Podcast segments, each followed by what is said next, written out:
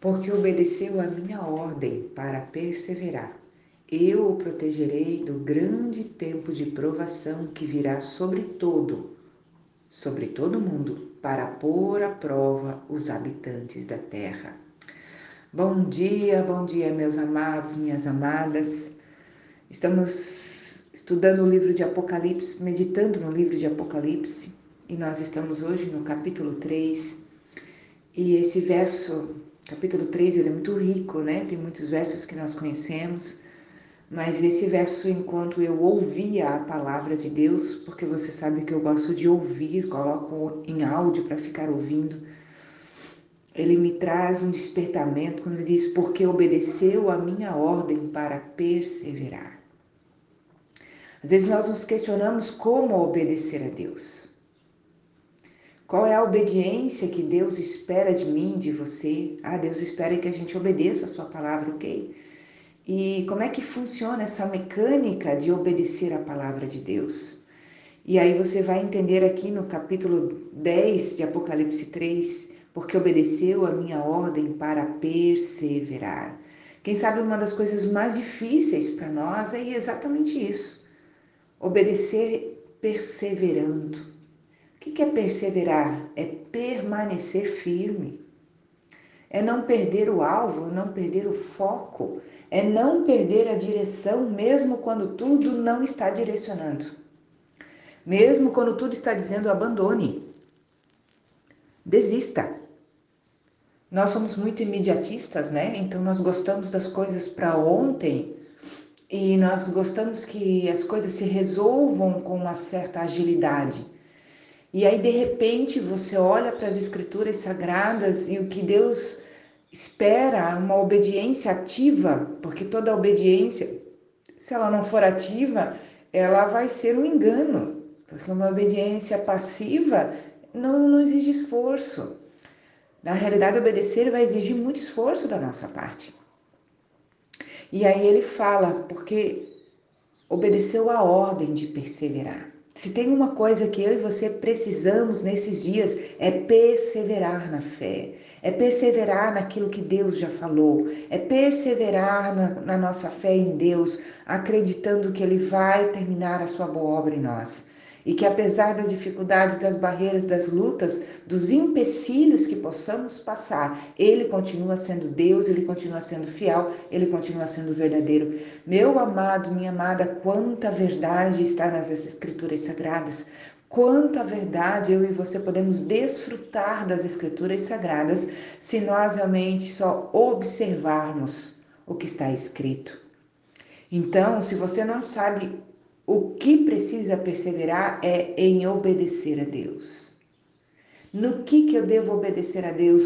Em tudo que as Escrituras nos ensinam. Mas eu não sei, então te encorajo a ler as Escrituras. A Bíblia diz que o seu povo, o povo de Deus, perece por falta de conhecimento, o conhecer prático das Escrituras. As pessoas querem receitas prontas para poder vencer e não existe receita pronta. Existe comunhão com Deus. Existe o se abrigar em Deus. Eu preciso me abrigar no Senhor, eu preciso me esconder no Senhor. E como é que eu faço isso? Através das Escrituras. Elas me darão um norte necessário para que eu possa vencer os dias maus. É isso que eu e você precisamos, não é mesmo? Os dias são maus. Temos momentos de oásis no meio do deserto, mas os dias são maus. Os dias não são fáceis. Eu vejo muitas pessoas se frustrando porque esperam uma vida de conto de fadas e isso não acontece. Não existe sapo virar príncipe. Não existe da noite para o dia as coisas ficarem prontas. Você não vai cantar, os passarinhos não vão entrar pela janela e não vão te ajudar a arrumar a casa. Tudo vai exigir um esforço meu e seu. E para chegar até aquele dia onde estaremos diante do nosso Senhor, também exige esforço da nossa parte. O esforço é a obediência. Você sabe aquilo que precisa ser feito? Faça. Não postergue, não procrastine, não jogue para o outro uma responsabilidade que é sua.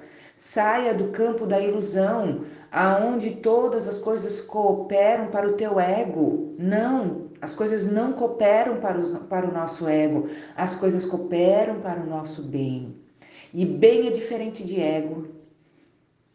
Bem é diferente de egoísmo, de orgulho, de eu me autopreservar. Jesus já nos ensinou. Aquele que quiser me seguir, negue-se a si mesmo, tome a sua cruz, então siga-me. Porque aquele que tentar preservar a sua própria vida, perdê-la-á. Mas aquele que perder a sua vida por amor de mim a encontrará novamente. Então, estes são os princípios fundamentais da nossa fé. E que eu e você precisamos estar atentos. Se nós não obedecemos às Escrituras com perseverança, fatalmente falharemos. Não falhe. Não falhe. E quando eu digo não falhe, não estou dizendo que você será perfeito, mas eu estou dizendo que você colocou um alvo no seu coração. Não retroceda do alvo do teu coração, que é servir a Deus acima de todas as coisas, é não olhar para o lado, é amar o próximo acima de você mesmo, é entender que com Cristo no barco, ainda que haja tempestade, vai tudo bem. Quando vemos dessa forma, compreendemos dessa forma, nós já vencemos. Que o Espírito Santo possa revelar esta palavra ao teu coração nesta manhã. Porque se você só me ouvir, mas ela não se tornar revelada ao teu coração, será apenas serão apenas mais palavras. Agora, se o Espírito Santo te revelar, uau, coisas extraordinárias acontecerão em sua vida. É isso que eu desejo do fundo do meu coração, que coisas incríveis aconteçam, aconteça dentro de você. Deus te abençoe.